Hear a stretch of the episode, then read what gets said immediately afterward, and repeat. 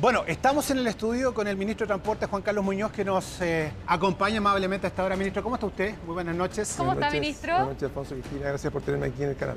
Oiga, ministro, tenía una mm, aclaración de alguna sí. manera que, que Ah, quería sí. hacernos, porque lo que ha, eh, se ha posicionado una vez que se conoce esta noticia es que esto no se replica tal cual en regiones. Usted nos iba a decir algo al respecto. Así es. Bueno, lo que, lo que hoy día se anunció es algo que veníamos eh, mencionando previamente, la tarifa que viene congelada desde octubre del 2019 y que estuvo congelada todo este año y en- hemos decidido que durante todo el primer semestre, al menos el primer semestre, la tarifa va a seguir eh, congelada, no solamente en Santiago, eh, sino que también todas las ciudades que tienen transporte público eh, que le denominamos regulado, en que los buses tienen un GPS, en que como, autoridad nosotros podemos subsidiar, como autoridad podemos exigir también una cierta frecuencia, una cierta eh, horario de operación y eso incluye, por ejemplo, en regiones el Gran Valparaíso, el Gran Concepción, Antofagasta, Rancagua, ¿verdad?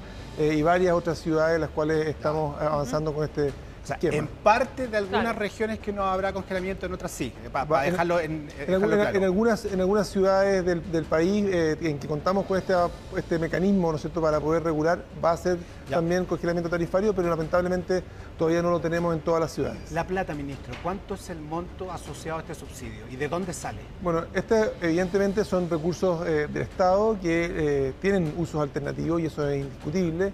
Eh, pero el subsidio al transporte público, ¿verdad?, tiene muchas bondades que son importantes de destacar. Eh, cuando uno mira a la gente que usa el transporte público, mayoritariamente son personas de ingresos medios, bajos, que son las que usan y necesitan el transporte público, por lo tanto, tiene una connotación muy positiva en términos de ir a ayudar a las personas eh, típicamente de menor ingreso. Además, nos permite que la tarifa del transporte público no sea tan elevada y eso también favorece y fomenta que más personas lo puedan utilizar. Creemos que va en línea de la sustentabilidad.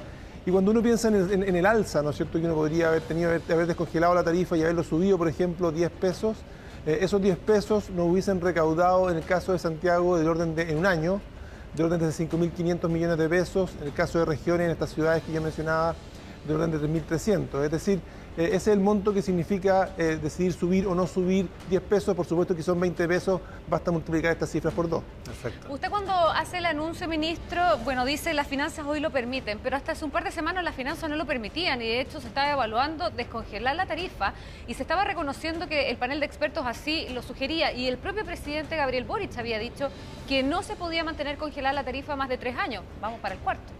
Quisiera mencionar lo del panel de expertos. El panel de expertos es un ente independiente que lo que hace es que contrasta los ingresos del sistema con eh, los costos y cuando ve una diferencia importante declara que debiera subir la tarifa. Desde octubre del 2019 a la fecha, eh, los presidentes que tienen esta facultad han decidido no eh, subir la tarifa y en vez concurrir, ¿no es cierto?, con los recursos que se necesitan a través de subsidios. Y lo que estamos haciendo acá es mantener lo que habíamos venido hablando desde antes, que se congeló durante todo el año y hemos decidido en función de la condición y la situación fiscal del país que es posible poder extender esto un, año, eh, un, eh, un semestre más.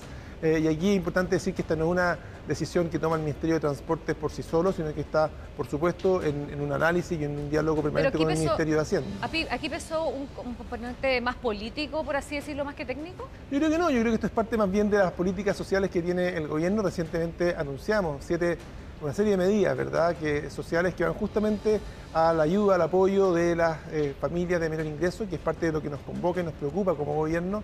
Eh, y esta es una medida adicional que tiene la, la gracia de no solamente concurrir hacia los sectores de menor ingreso, sino que al mismo tiempo permitir que el transporte público pueda operar con una mayor demanda y por lo tanto al mismo tiempo con una mayor oferta para poder tener mejor capacidad de transporte, mayor frecuencia, menores tiempos de espera. Oiga, ministro, eh, hay otro tema que le queremos preguntar, Sí. pero antes, tomando en cuenta que la problemática de la inflación, de lo que vive la gente, no se va a terminar este año, ¿ustedes están evaluando entonces que se alargue eh, este congelamiento de tarifa para todo el año?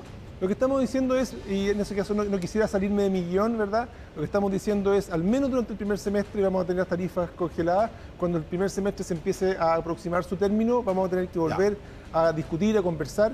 Y me gustaría también destacar que eh, la tarifa estudiantil y la tarifa del adulto mayor hemos Sí. decidido congelarla por el año Sí. completo, lo que también es importante porque son sectores de la población que son también más vulnerables. Bueno, se le llama siniestros automovilísticos, ¿no? Porque, bueno, generalmente es la imprudencia la que genera algún tipo de, de tragedia en materia vial. Nos decía que usted estaba muy emocionado por la aprobación de esta normativa, nueve años de tramitación y además bueno, éramos uno de los pocos países que no tiene esta tecnología para controlar la velocidad. Así es, la verdad que es imposible no emocionarse. Ayer cuando esta ley se despacha, por un lado, todas las autoridades previas también, miembros de las organizaciones de sociedad civil, carabineros, parlamentarios que han contribuido a que, a podamos llegar hasta acá. Eh, y por otro lado también el que nosotros predecimos que con una ley como esta finalmente vamos a poder reducir en aproximadamente un 30% las personas que fallecen en Chile por este tipo de situaciones.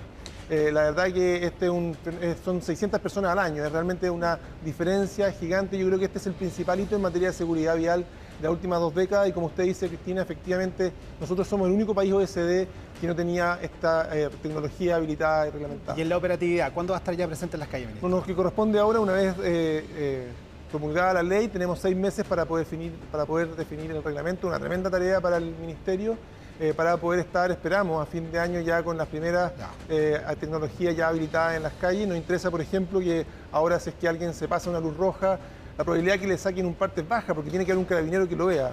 Ahora vamos a poder tener, no solamente vamos a tener una cámara que va a poder sacar la fotografía y despachar la multa de inmediato, y también lo que es más importante, vamos a tener un aviso que dice, ojo, Aquí le van a sacar un parte si pasa con luz roja. Porque lo que nos interesa no es recaudar recursos, lo que nos interesa no es financiar, sino que más bien cambiar ese comportamiento. Por ejemplo, cuando hace, eh, ¿no es cierto?, 20 años atrás nos pusieron cinturón de seguridad y súbitamente, de a poco, empezamos a tomarlo. Acá queremos lo mismo, un cambio en la conducta, un cambio en el comportamiento y todos nos hagamos parte este esfuerzo Oiga, porque nuestras calles sean mucho más seguras. ¿Los pórticos TAC los van a utilizar también? ¿Ya hay conversación con la autopista? O sea, los TAC aparecen como un lugar especialmente fácil, ¿no es cierto? No tenemos ni siquiera que equiparlos con tecnología porque la tecnología está ahí disponible eh, y es muy sencillo ahora poder, y por lo tanto va a ser parte probablemente de los primeros pórticos, de los primeros lugares donde vamos a aplicar tecnología una vez que definamos este reglamento para definir cuál es la metodología para dónde instalar, que va a ser el lugar donde haya mucha siniestralidad, donde muera mucha gente, donde haya muchas personas que están transgrediendo las normas. Bueno, ministro, vamos a estar muy atentos a la implementación de esta normativa CATI, una ley